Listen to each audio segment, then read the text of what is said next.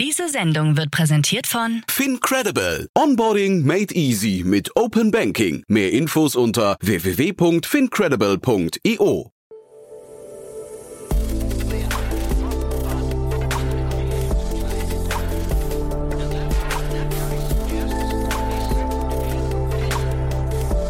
Startup Insider Daily.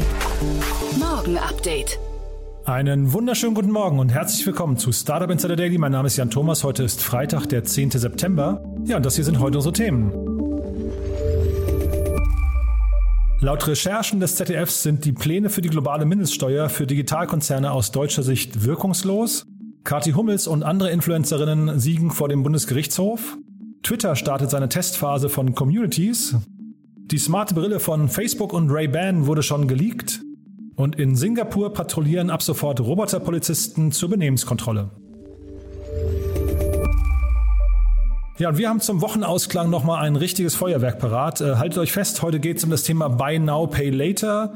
Und das habe ich nämlich zum einen mit Enrico Mendes besprochen von Project A, der die Finanzierungsrunde von ScalaPay analysiert hat Dort wurden gerade 155 Millionen Dollar im Rahmen einer Series A investiert von Tiger Global. Das Unternehmen startet eine Art Frontalangriff auf Klarna ja, und hat dabei scheinbar einen ganz guten Modus gefunden oder einen ganz guten Ansatz, denn auf jeden Fall, wie gesagt, es wächst unglaublich stark. Es ist erst zwei Jahre alt und hat, wie gesagt, jetzt gerade seine erste große Finanzierungsrunde abgeschlossen. Es gab davor schon eine über 40 Millionen Dollar, glaube ich.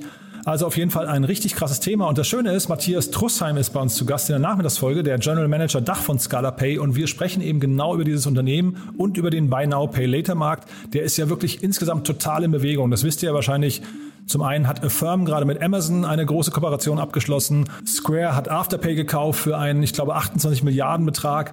Dann hat gerade PayPal sich ein japanisches Unternehmen einverleibt im gleichen Space und so weiter und so fort. Und dieser Markt hat ein riesengroßes Wachstumspotenzial. Von daher, der kam bei uns ein bisschen zu kurz bis jetzt und deswegen haben wir quasi zwei ausführliche Gespräche heute dazu. Ist wirklich sehr spannend.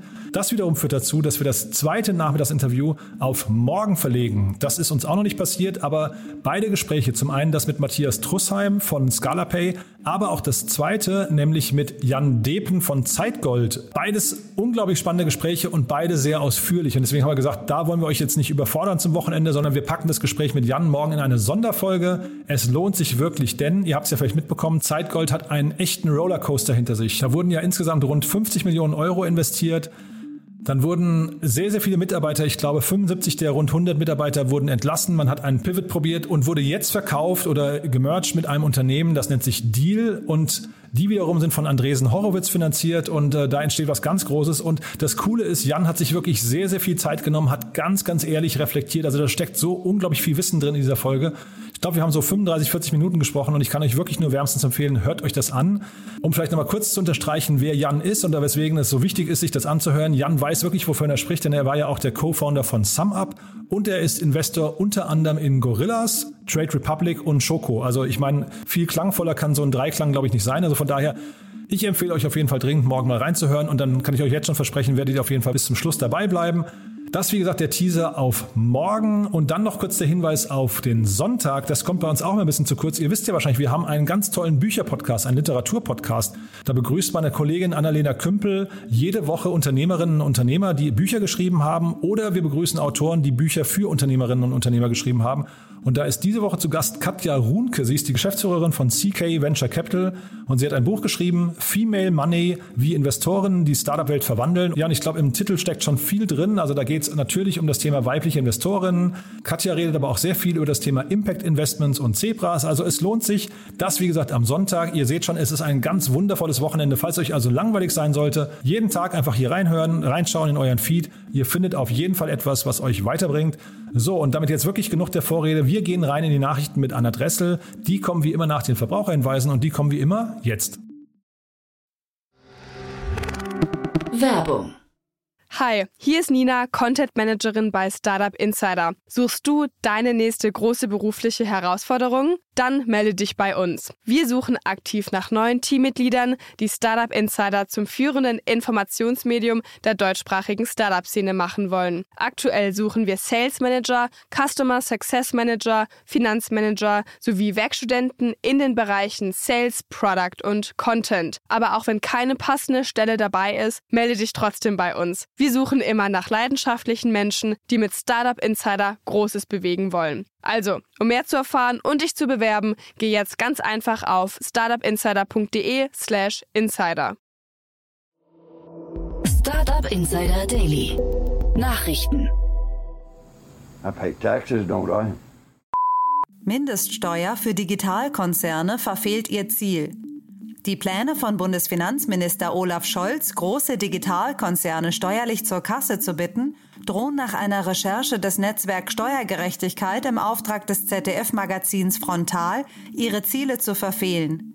Die Ergebnisse zeigen, dass Deutschland von der globalen Mindestbesteuerung der großen Tech-Giganten in Höhe von 15 Prozent kaum etwas abbekommen würde.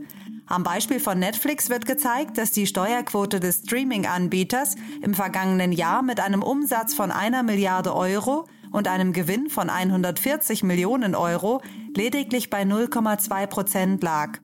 Sofern die Mindeststeuern für Digitalkonzerne wie geplant in Kraft treten, würde die Steuerquote nach den Berechnungen von 0,2 auf 0,3 Prozent nur marginal steigen. Anders in den USA, wo die Differenz zu 15 Prozent nachbesteuert werden könne. One for once in our lives we won. Kati Hummels siegt beim Bundesgerichtshof. Die Influencerin Kati Hummels und viele weitere Instagram-Stars können aufatmen. Denn der Bundesgerichtshof BGH hat entschieden, dass Influencer Produkte auf ihren Profilen bewerben können, ohne dies gesondert zu kennzeichnen. Infolge der Entscheidung können Influencerinnen und Influencer Online-Fotos mit Produkten ohne einen ausdrücklichen Werbehinweis veröffentlichen. Der BGH unterstrich jedoch, dass ungekennzeichnete Beiträge, Zitat, nach ihrem Gesamteindruck nicht zu übertrieben werblich sein dürften, etwa weil ohne kritische Distanz und über sachliche Informationen hinaus allein die Vorzüge eines Produkts lobend hervorgehoben werden. Der Entscheidung vorausgegangen war eine Klage des Verbands Sozialer Wettbewerb wegen unzulässiger Schleichwerbung, der eine Unterlassung sowie Abmahnkosten forderte. Die Klagen richteten sich gegen Kati Hummels, die Fashion-Influencerin Leonie Hanne und die Fitness-Influencerin Luisa Maxim Huss. Die drei bekamen mit dem Urteil nun weitgehend Recht. Digitales Marketing boomt. Die Veranstalter der Fachmesse für digitales Marketing und Werbung Demexco ziehen ein positives Fazit. Die Demexco fand am 7. und 8. September zum zweiten Mal in virtueller Form statt und begrüßte über 600 Speaker, 20.600 Teilnehmer und 240 Partner. Trotz Videomeeting-Müdigkeit und der Einschränkungen durch Corona haben wir auch in diesem Jahr bewiesen, dass wir für die Branche ein zuverlässiger Partner in schwierigen Zeiten sind. So Dominik Matika, Chief Advisor der Demexco. Die wichtigste Erkenntnis aus der Messe ist, dass die Umsatzprognosen für digitales Marketing für das laufende und das kommende Jahr zweistellige Wachstumsraten voraussehen. Am 21. und 22. September kommenden Jahres soll die Demexco sowohl mit Besuchern vor Ort, aber auch als Streams stattfinden. Das nächste Event auf der Demexco-Plattform findet am 5. Oktober statt. A new car? Mm-hmm. Why would I want a new car? 2030 fahren drei Viertel der Neuwagen in der EU elektrisch. In der Europäischen Union könnten bis 2030 drei von vier Pkw einen elektrischen Antrieb haben. Dies geht aus der Studie Why the Automotive Future is Electric der Unternehmensberatung McKinsey Company hervor. Der Marktanteil von E-Autos liege demnach in der EU im Jahr 2030 mit 75 Prozent noch vor dem in absoluten Zahlen größten E-Automarkt China mit 70 Prozent und den USA mit 65 Prozent Anteil. Um die Pkw-Nachfrage zu bedienen, muss die Batterieproduktion in der EU um den Faktor 16 ausgebaut werden, auf 786 Gigawattstunden im Jahr 2030. Schließlich wird erwartet, dass 2030 ca. 70 Millionen Elektrofahrzeuge auf den europäischen Straßen fahren werden. Um den CO2-Ausstoß bei der Herstellung auszugleichen, soll bei der Produktion ein erhöhter Anteil von recyceltem Material und sogenannte grüne Rohmaterialien verwendet werden. E-Autos sind bei Ladestrom aus erneuerbaren Energien annähernd CO2-neutral, wodurch in Kombination mit weiteren Maßnahmen die Dekarbonisierungsziele bis 2030 erreicht werden könnten. Diese sehen vor, dass bis 2030 die CO2-Emissionen im Vergleich zu 1990 um 55 Prozent reduziert werden. Women Tech EU als Pilotprojekt für mehr Frauen in Tech-Startups. Mit einem Förderprogramm namens Women Tech EU möchte die Europäische Union Frauen in der Deep Tech Startup-Szene unterstützen. Die Ausschreibung für das Programm läuft bis zum 10. November mit dem Ziel, bis zu 50 vielversprechende Startups aus EU-Mitgliedstaaten und assoziierten Ländern zu fördern. Maria Gabriel, Europäische Kommissarin für Innovation, Forschung, Kultur, Bildung und Jugend, beschreibt das Ziel des neuen Programms. Durch Women Tech EU wollen wir die Zahl der von Frauen geführten Startups erhöhen und ein gerechteres und wohlhabenderes europäisches Deep Tech Ökosystem schaffen. Wir glauben, dass die heutige Unterstützung für weibliche Deep Tech Gründerinnen ihre Erfolgschancen erhöhen und das gesamte europäische Innovationsökosystem stärken wird, in dem mehr weibliche Talente angezogen werden. Das Projekt ist Teil des neuen EU-Forschungsprogramms Horizon Europe und bietet von Frauen geführten Startups eine finanzielle Unterstützung in Höhe von 75.000 Euro sowie Coaching und Mentoring. Twitter startet Testphase von Communities. In einem Tweet hat Twitter verkündet, dass die Plattform mit dem Testlauf eines neuen Features beginnen werde. Über Apples iOS oder in dem Browser können User bereits die neue Funktion namens Communities ausprobieren. Eine Android-Version soll in Kürze folgen. Mit Communities können sich User zu einem bestimmten Thema zusammenfinden und austauschen, ähnlich wie in Facebook-Gruppen. In den sogenannten Communities sehen die Mitglieder zusätzliche Tweets mit thematisch passenden Hashtags und können direkt in die Community tweeten. Ein Moderations- und Bearbeitungstool soll dafür sorgen, dass die Konversationen themenspezifisch organisiert und fokussiert werden können. Im Unterschied zu Facebook-Gruppen sind Twitter-Communities öffentlich einsehbar. I got new glasses. Smarte Brille von Facebook mit Ray-Ban Branding vorab geleakt. Die Produktvorstellung der smarten Brille von Facebook verläuft offensichtlich unkoordiniert, nachdem die Brillenmarke Ray-Ban bereits vor einigen Tagen angekündigt hatte, dass am 9. September eine neue Brille in Kooperation mit Facebook vorgestellt wird, hat nun der Blogger Evan Blass auf Twitter drei unterschiedliche Modelle dieser Brille inklusive Verpackung und Lieferumfang geleakt. Die Modelle namens Wayfarer, Round und Meteor unterscheiden sich in Form und Farbe, erinnern aber stark an klassische Brillen von Ray-Ban. Auf ein Branding seitens Facebook wurde verzichtet. Dieses ist ausschließlich auf der Verpackung zu sehen. Die smarte Brille besitzt links und rechts neben den Gläsern jeweils eine kleine Kamera und einen Auslöserbutton am rechten Brillenbügel. Branchenbeobachter vermuten ähnliche Funktionalitäten wie bei der Brille von Snap Inc., also beispielsweise das Aufnehmen kurzer Videos für Facebook Stories. Preis und Marktstart der Brille von Facebook und Ray-Ban gehen aus dem Twitter-Post nicht hervor. Geplantes Tesla Megapack-Projekt in Großbritannien. Tesla liefert für ein großes Energiespeicherprojekt Megapack-Batterien nun nach Großbritannien. Laut Medienberichten soll dieses an Photovatio Renewable Ventures geliefert werden, um das größte Energiespeicherprojekt des Landes umzusetzen, und zwar in Claytie in der Nähe von Essex. Megapack gibt es seit zwei Jahren und es ist neben der Powerwall und dem Powerpack das dritte stationäre Energiespeicherprodukt von Tesla. Eine einzelne Megapack-Einheit umfasst ein 3 Megawattstunden Batteriesystem mit integrierten Modulen, Wechselrichtern und thermischen Systemen. Laut Tesla ist das System 60 Prozent energiereicher als der Powerpack. If someone applied for that job, hire them. Tesla sucht Mitarbeiterinnen und Mitarbeiter für seine Autobidder-Plattform.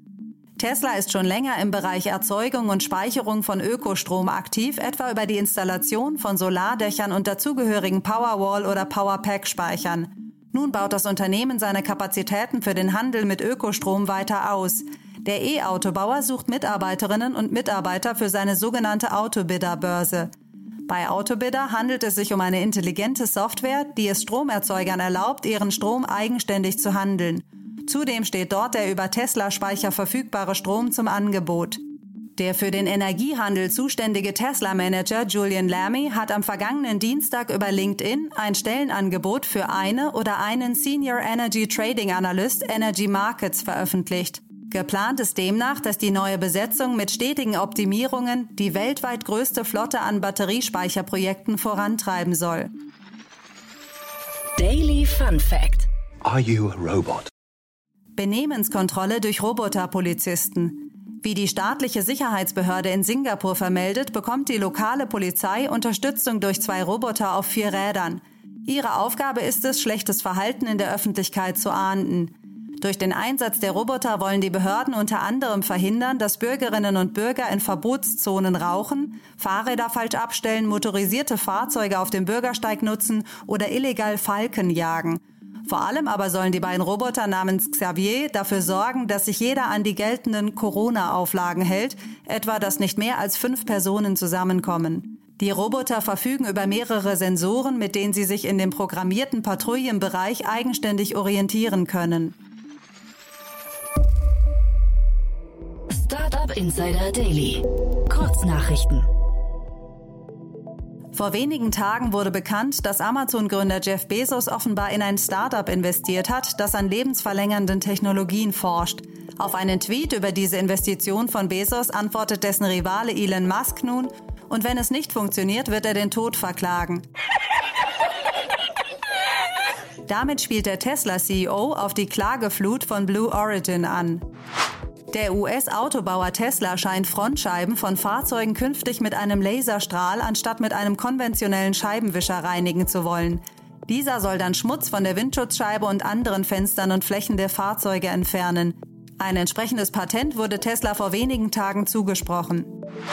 Der Streaming-Service Disney Plus möchte künftig Südkorea und Japan erobern.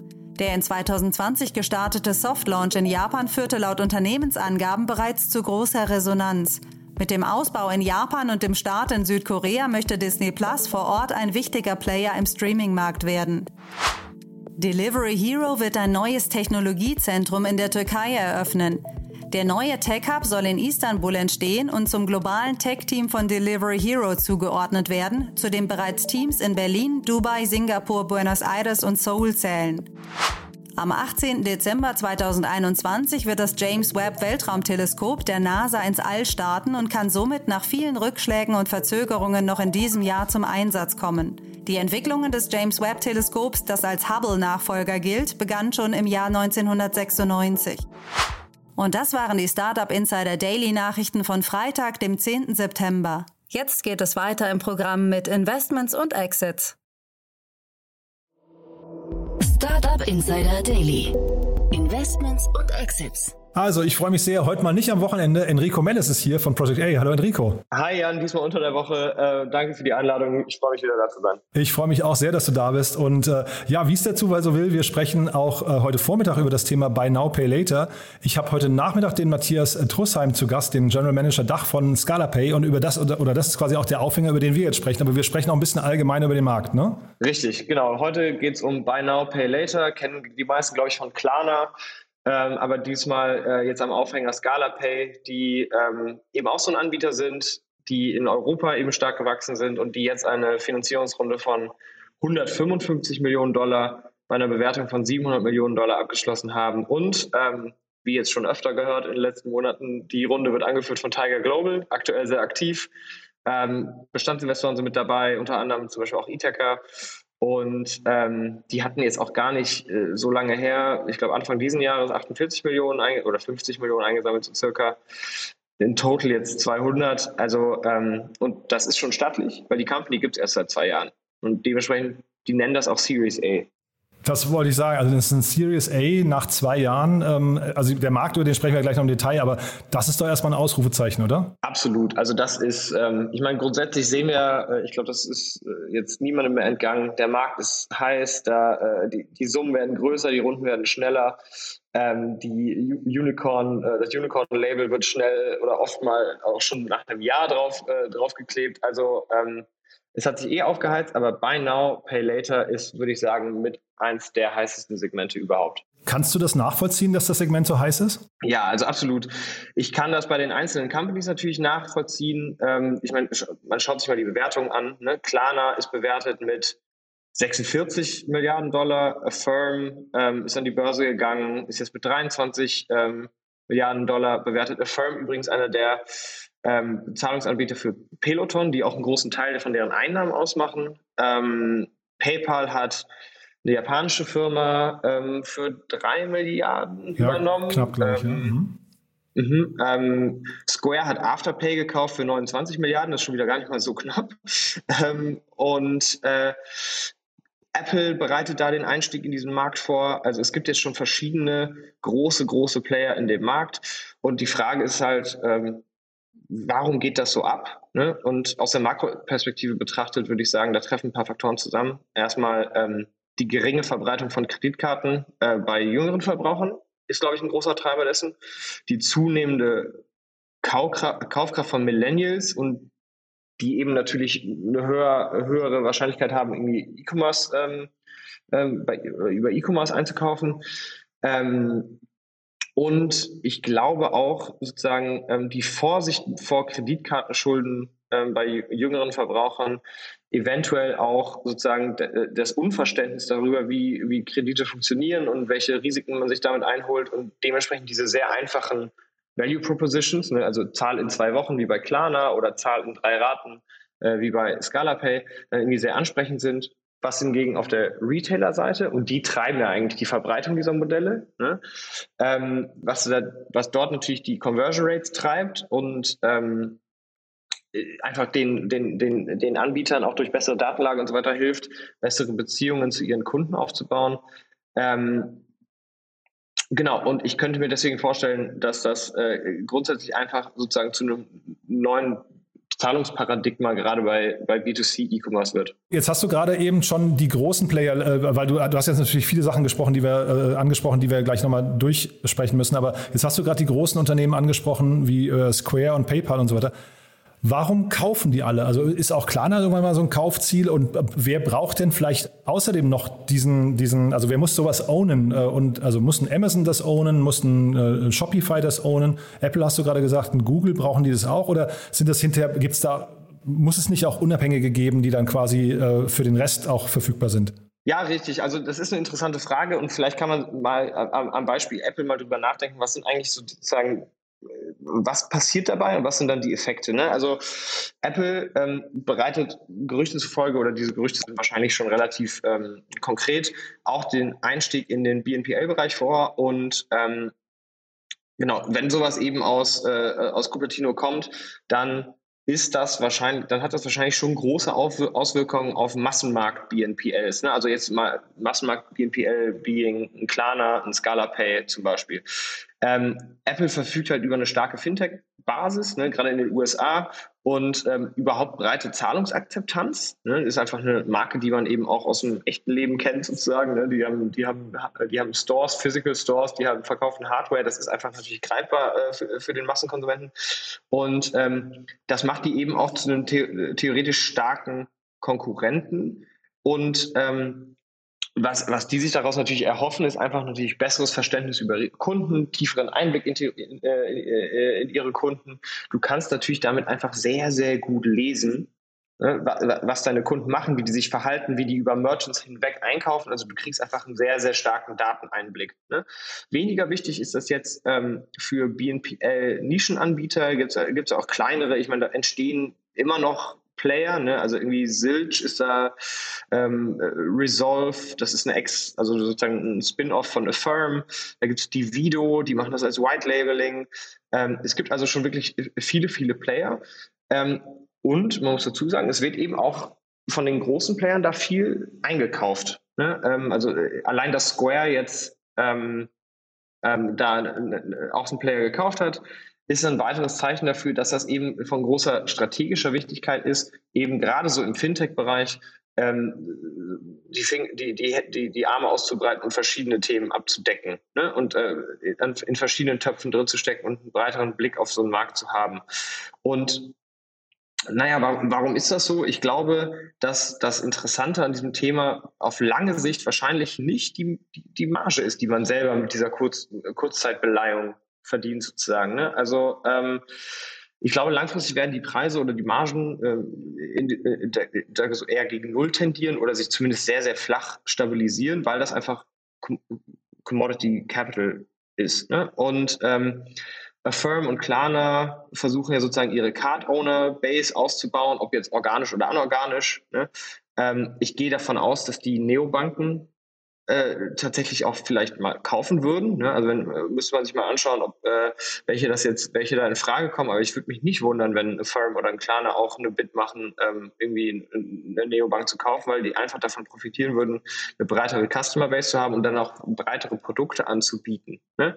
Es gibt eben auf dem B, äh, BNPL Verbrauchermarkt, also sozusagen B2C BNPL, glaube ich, als ein alleinstehender Player, der nur das macht, begrenztere Möglichkeiten, langfristig sich eine starke Position aufzubauen.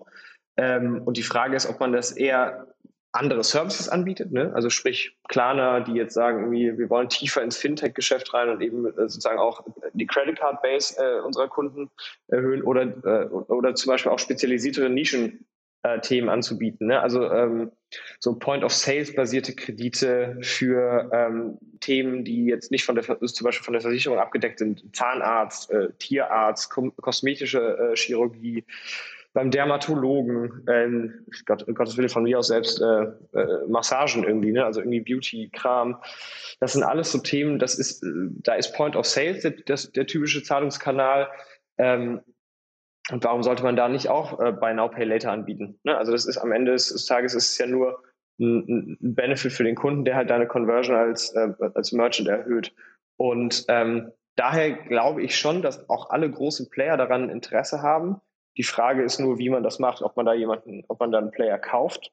Ähm, ich meine, ein Amazon oder ein Apple haben jetzt, ich würde sagen, ausreichend tiefe Taschen, um äh, immer noch einen Player nördlich von 10 Milliarden bewertet auch zu übernehmen. Ähm, und äh, deswegen, ich, ich bin mal gespannt, was da kommt. Ich wundere mich zumindest so ein bisschen äh, über die Position von Amazon, weil die zu mir, mir mindestens äh, ist nicht bewusst, wie da genau die Strategie aussieht. Aber ähm, ich würde wetten, dass da in den nächsten zwei, drei Jahren schon noch viel Bewegung ähm, entsteht, gerade von den großen Playern. Mhm. Wobei jetzt zum Beispiel äh, Square und PayPal sind ja zwei äh, Payment-Provider, wenn man so möchte. Ne? Und da ist ja wahrscheinlich so ein Stripe oder so auch nochmal irgendwann in der Notsituation, ne? Also, oder vielleicht sogar auch die Banken oder so. Ne? Das sind ja wahrscheinlich, also, oder Kreditkartenanbieter. Also wahrscheinlich jetzt nicht nur die, die ich habe ja gerade nach Shopify und so gefragt, aber wahrscheinlich äh, sind es sogar eher die, die sich diesen Service noch irgendwie noch mal einverleiben müssten oder selbst bauen müssten. Und das wäre jetzt vielleicht auch mal meine Frage. Sag mal, Buy or Build, also ähm, viele wachsen ja jetzt hier anorganisch ähm, oder, also, ne, so, oder, oder so ein Square kauft sich das einfach ein. Ist das so kompliziert zu machen? Ja, es, ich glaube schon, dass das im, im, im Backend ein relativ ähm, kom komplexes Problem ist, was da, was, da, was da gelöst wird. Also im Backend meine ich jetzt nicht zum Konsumenten hin, ne, sondern du sitzt halt in einem Payment Stack, was per se schon kompliziert ist. Da ist, äh, du sitzt ja sozusagen auch im Checkout drin. Ne? Also da, da kommen verschiedene ähm, Themen zusammen von, von Payments zu ähm, AML, KYC, äh, das ist ja praktisch auch ein Kredit, ne? Ähm, und irgendwo halt in diesem, äh, in diesem Checkout ähm, sitzt du dann halt drin. Das ist technisch nun wirklich nicht einfach. Da läuft viel, viel Orchestrierung im Hintergrund ab. Und ähm, ich glaube, diese ganzen Schnittstellen Zusammenstellung dieses Produkts ähm, zu kaufen, macht dann für viele Player, glaube ich, einfach mehr Sinn, als es selber zu bauen. Und jetzt hast du gerade, glaube ich, wenn ich richtig verstanden habe, gesagt, dass die Margen wahrscheinlich relativ dürftig sind oder ein bisschen zu nicht existent. Ne? Aber das ist ja wahrscheinlich hinterher eine Positionierungsfrage, weil ich, wenn ich dich richtig verstehe, es ist eine Commodity, das heißt, der Kunde erwartet das einfach irgendwann. Ne? Also der, wahrscheinlich äh, momentan sorgt es zu einer Conver Conversion-Optimierung, aber es könnte ja sogar zu einer Conversion-Reduzierung führen, wenn es irgendwann in der, in der Zukunft erwartet wird und nicht vorhanden ist. Ne? Und aus dieser Position heraus könnte man ja eigentlich jetzt sagen, also sagen wir so ein Shop mit 10 Millionen äh, Euro Umsatz. Äh, ScalaPay hat geschrieben, dass sie in der Pressemeldung, äh, Pressemitteilung, dass sie 11% Conversion-Steigerung äh, mit sich bringen. Das bedeutet ja hinterher, so ein Shop würde dann hinterher eine Million ungefähr mehr machen. Und in der Million, wenn man jetzt mal so sagt, vielleicht, ich weiß nicht, kannst du vielleicht bestätigen, aber im E-Commerce vielleicht so 10% Marge oder sowas, dann sind das, dann hat das ja einen realen Gegenwert hinterher von 100.000 Euro erstmal im Jahr. Ja, richtig. Also ich glaube, dass ich glaube, ich würde es mir hier eher sozusagen aus der Konkurrenz, ähm, aus dem Konkurrenzblick der BNPL-Anbieter anschauen. Also für den Retailer ist natürlich absolut klar, warum man das machen sollte. Und ähm, gerade so im, im Retail-Bereich wird ja aktuell auch noch äh, stark dafür gezahlt. Ne? Also das, das, das, das, das wird ja bezahlt. Ähm, ich könnte mir halt vorstellen, dass um Market Share zu ähm, erkämpfen, die Preise immer weiter äh, äh, sozusagen ähm, gedrückt werden. Also ein Klarner sagt, gut, bevor wir jetzt irgendwie uns mit, äh, mit Scala Pay um unsere äh, Luxus-Fashion-Kunden prügeln müssen, dann, äh, dann, dann drehen wir lieber unseren Preis runter und versuchen dann zu monetarisieren über sozusagen die, die Add-ons, die man da theoretisch noch, äh, äh noch dran bauen könnte. Ne? Deswegen sage ich ja sozusagen, Fintech ähm, als, als solches bietet ja extrem viel Verstrickung ne? und das, das Buy Now, Pay Later, sozusagen der, das die Buy Now Pay Later Welle könnte ja sozusagen andere Geschäftsmodelle sozusagen mit sich ähm, mit sich heben, sozusagen aus denen man dann mehr Geld ziehen kann. Ne? Und ich glaube, so sehen das halt eben viele Player. Das ist sozusagen das Buy Now Pay Later ist sozusagen die Schnittstelle, der der Eintrittsvektor in den äh, in den Payment-Prozess und dann äh, ist das eigentlich ein, big, ein größeres Data Play. Ne? Du kannst halt weitere Financial Products an diese Kunden verkaufen, die du ja jetzt viel besser verstehst dadurch, dass eben die, deren Payments und deren äh, äh, Einkaufverhalten ähm, durch dich laufen. Also das heißt auch schnell möglichst große Marktanteile gewinnen. Das ist hier wahrscheinlich dann die Zauberformel, ne? Würde ich tippen, ja. Ähm, also bin, bin ich total bei dir. Ich ähm, vielleicht noch mal kurz, was mich an Scala Pay total fasziniert hat, ist, dass die ja jetzt mit, also der Markt ist ja eigentlich dicht. Da haben wir jetzt gerade die ganzen großen äh, Unternehmen äh, besprochen. Und jetzt, wenn äh, ich sag mal About You oder sowas, wenn die jetzt, äh, vielleicht haben sie das auch schon bei Now Pay Later machen wollten, einführen möchten bei sich, dann haben die wahrscheinlich kein Problem, einen Anbieter zu finden. Und jetzt kommt hier einer um die Ecke und sagt, naja, wir haben ein ganz, ganz einfaches Produkt, nämlich bei uns zahlst du in drei Monaten und versuchen damit zu koexistieren oder sogar Marktanteile von den anderen abzunehmen. Das ist mir nicht ganz klar, wie man mit so einer einfachen Idee, die erstmal nach so einem Feature klingt nur, ähm, sich überhaupt traut, das bei VCs zu pitchen. Mhm, genau, also ich, ich, ich, könnte mir gut vorstellen, dass die Differenzierung hier sozusagen in deinem ähm, Retail-Kundenstamm ähm, steckt und sozusagen getrieben ist von den, vom Kaufverhalten der, äh, der Kunden dieses Retailers, beziehungsweise der, der Kunden, die vielleicht auch aktuell nicht beim Retailer kaufen. Ne? Also ich, äh, so Scala, ScalaPay haben ja, sagen ja zumindest in ihrer Pressemitteilung, dass ähm, viele ihrer Kunden eben Luxusmode-Marken sind. Und äh, ich könnte mir vorstellen, dass eben Lux also Luxusmode-Marken, wo ja ähm, der, der Preis der einzelnen Kleidungsstücke relativ hoch ist, ähm, immer noch sozusagen ein Absatzproblem haben bei jüngeren Kunden. Und jüngere Kunden wollen natürlich diese Marken kaufen. Ich glaube, der, der, der Trend ist an, über Social Media an keinem vorbeigegangen. Ne? Und die ähm, sozusagen in drei Raten ähm, eine Gucci-Jacke irgendwie abbezahlen, das kann dann vielleicht ein Teenager dann in irgendeiner Form doch noch stemmen. Ich weiß ehrlich gesagt nicht, nicht über was für Preise wir hier reden. Ich bin da nicht so der, bin nicht so der Fashion-Killer, wie man das ähm, so, so jung, so modern sagt. Aber ähm, ich, ich, ich glaube, das ist ein Produkt, das ist halt was anderes als ähm, Klarna, du kannst in zwei Wochen zahlen. Ne? Weil wenn ich jetzt sage, ich sozusagen, ich will das Ding jetzt haben, aber ich spare dann danach dafür, ja, also dass das eine, dass das eine finanzielle, ähm, eine eher ungesunde Entscheidung ist, äh, ist jetzt mal dahingestellt. Aber das könnte natürlich sozusagen für diese Merchants eben den, den, den, den Kunden ähm, so, so einen Kunden sozusagen aufbrechen, ne? der sonst halt nicht konvertieren würde, weil er sich als Lump Sum Payment nicht leisten kann. Und das ist dann eben der Treiber für einen Kunden von einem ScalaPay, angenommen jetzt mal das sein Gucci, zu sagen, lass uns lieber ScalaPay nehmen, weil damit knacken wir halt eben den, den Markt der Leute, äh, die sich aktuell das nicht leisten können. Ob das jetzt strategisch Sinn macht und so weiter und für welche Marken genau, kann ich dir nicht sagen. Ich glaube, Gucci will jetzt auch nicht unbedingt die Marke so total verwässern dadurch, aber ähm, es ist einfach schon nochmal was anderes als, äh, als Klarna. Ich glaube, Klarna, der Treiber und so ist es zumindest auch mein Verständnis, wie das viele Leute nutzen, ist halt, ich muss das erst in zwei Wochen zahlen. Bis dahin sind drei T-Shirts angekommen, 1, äh, 1M, 1L, 1XL. Ich probiere dann halt aus, welches mir am besten passt und die anderen beiden schicke ich zurück und ich habe nicht mal das Cashflow-Problem, weil das ganze Hin- und Hergeschicke ist schon äh, vonstatten gegangen, bis die Zahlungsaufforderung kommt. Ne, also das ist einfach ein anderer Use Case. Das heißt, ich glaube, das, das, das ordnet sich schon ein bisschen den Kunden, äh, über die Kunden ein und ich glaube, das ordnet sich auch so ein bisschen über den Zahlungsprozess ein. Wir haben es ja eben schon angesprochen. POS, SM, also POS-Sales getriebenes SMI hat natürlich auch andere Anforderungen der Integration als jetzt irgendwie ein großer E-Commerce-Shop, der äh, auf einen Klarna optet oder eine Brand, die eben auf einen Scala Pay optet. Nee, finde ich, äh, hast du total recht, ja. Und ich, ähm, ich hatte gesehen, die FAZ hat vor, glaube ich, vor zwei oder drei Tagen haben die getitelt, äh, dass diese ganze Buy Now, Pay Later Markt, das ist quasi der gefährliche, die gefährliche Einladung zum Kaufrausch, haben die es genannt. Ne? Äh, und ich glaube, das ist, da ist viel dran. Ne? Das, also, du hast ja schon gesagt, vielleicht können Jugendliche das manchmal auch nicht richtig überschauen, was da auf sie zukommt. Aber auf jeden Fall gibt man ja heute quasi schon Geld aus, was man in der Zukunft erst verdienen muss. Ähm, Ist das denn generell so? Also, weil ich, was ja dann spannend ist an dem, was du gerade gesagt hast, dass ähm, ScalaPay dann scheinbar sehr vom Kunden aus gedacht hat und hat gesagt, okay, also für den wird es einfacher, also nicht, nicht so sehr aus Unternehmenssicht, sondern eher aus Kundensicht. Könnte man mit dieser Logik äh, möglicherweise auch andere Märkte, die vielleicht komplex sind oder von, also ich, ich kenne jetzt Trade Republic zum Beispiel nicht, nicht im Detail, ne, aber ähm, könnte man jetzt hingehen und sagen, da haben wir eine Nutzerpsychologie, also wahrscheinlich ist das, das sowieso das beste Unternehmen, was es gibt und die sind unangreifbar. Ne? Also ich will, will, ich will dir jetzt keine Angst machen, aber jetzt also nehmen wir, ja. nehmen wir Gorillas, nehmen wir Gorillas, das ist wahrscheinlich, da haben wir schon oft drüber gesprochen. Ähm, und man sagt jetzt aus Nutzersicht, gibt es da ein Element, was einfach noch nicht optimiert ist. Das könnte aber so wichtig sein, dass wenn man sich auf dieses Element konzentriert, man hinterher sogar Marktanteil davon von Gorillas wegnehmen könnte? Also genau, grundsätzlich ist das ist ja einfach eine grundsätzliche Dynamik der Positionierung. Ne? Und wenn du dann äh, mit so einer Positionierung in einem ausreichend großen Markt oder vielleicht auch ausreichend dynamischen, schnell wachsenden Markt unterwegs bist, Trade Republic jetzt mal als Beispiel, ne? also sozusagen Retail-Trader äh, oder Retail-Investoren das, das gab es de facto, also die haben einfach einen Markt aufgebrochen, den es vorher noch nicht so richtig gab in, in Deutschland. Also die haben den ja einfach größer gemacht, weil sie mehr Leuten Zugang geben.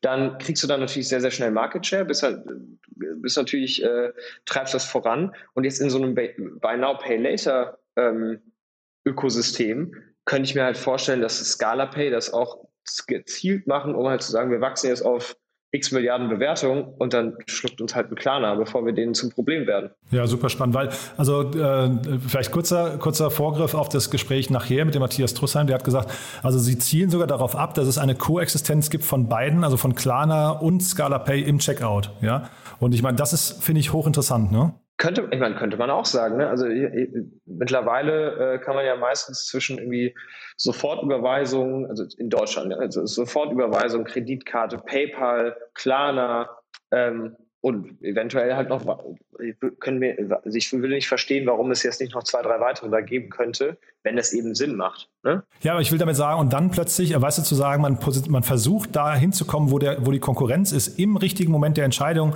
und mhm. hat dann das einfachere Produkt. Ja, genau, genau. Also so sehe ich das, so, so verstehe ich das auch.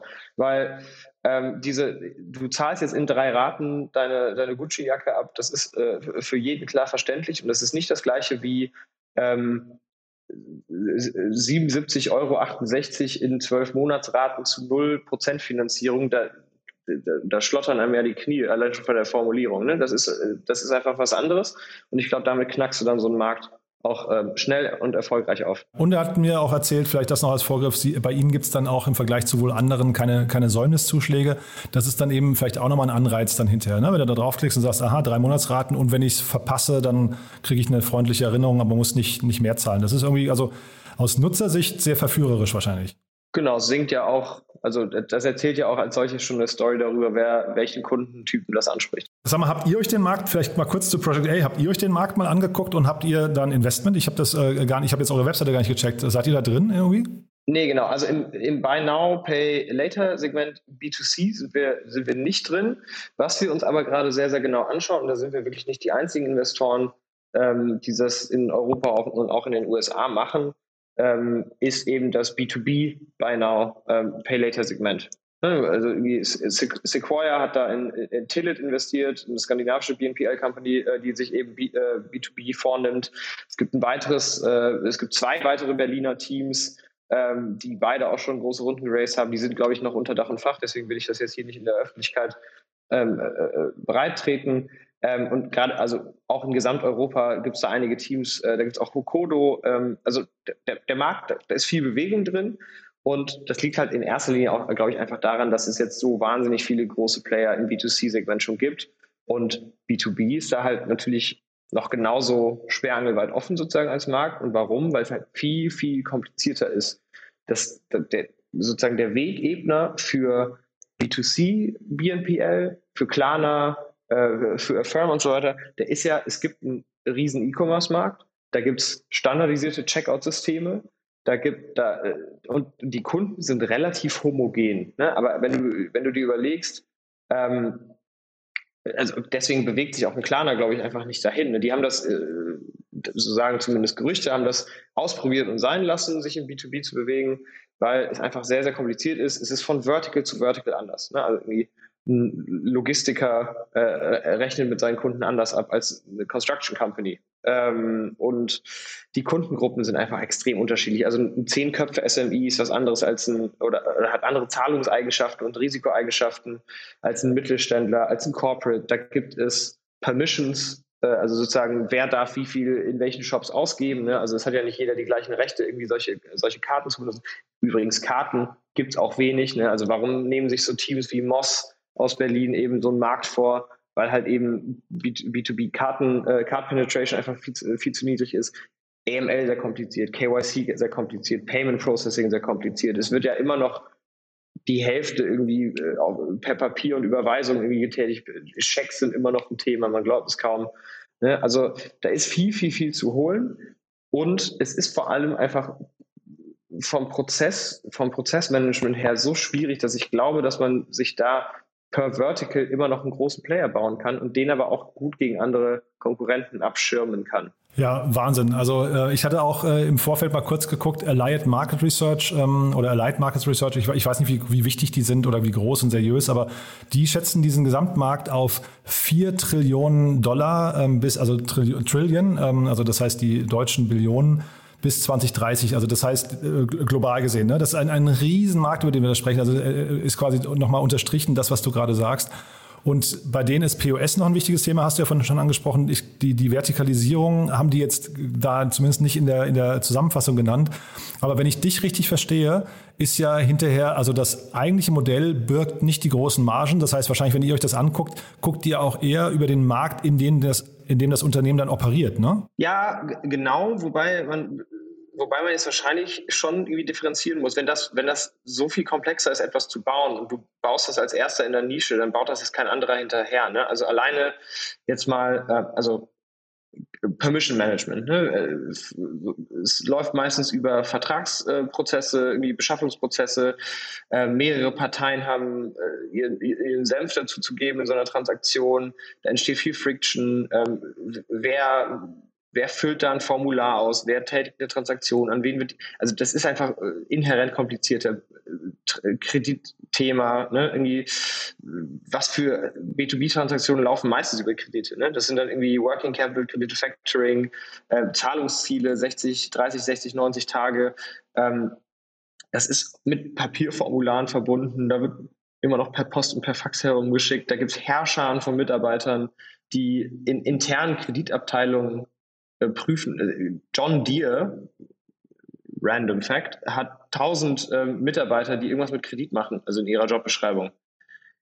Das sind Riesenausmaße, um diese Themen zu managen. Und wenn du da für ein Vertical mal eine vernünftige Lösung gebaut hast, die ja sich dann per se einfach viel, viel tiefer in so einen Enterprise Software Stack eingraben muss, ne, weil da eben so viele Leute dran beteiligt sind, weil das gekoppelt ist an ERP-Systeme, an TMS-Systeme, ähm, dann ist das, glaube ich, dann ist die Frage, ob du wirklich über sozusagen nur die, die Beleihung selber zum Beispiel bei BNPL ähm, abrechnen, ähm, abrechnen kannst oder ob du nicht einfach tatsächlich auch sozusagen Software-Fees, ne, dadurch, dass du einfach Prozesskosten sparst, ähm, verlangen kannst. Also mega, ich gucke gerade auf die Uhr. Ähm, ich glaube, wir haben uns total, total verlaufen in Mal das Thema.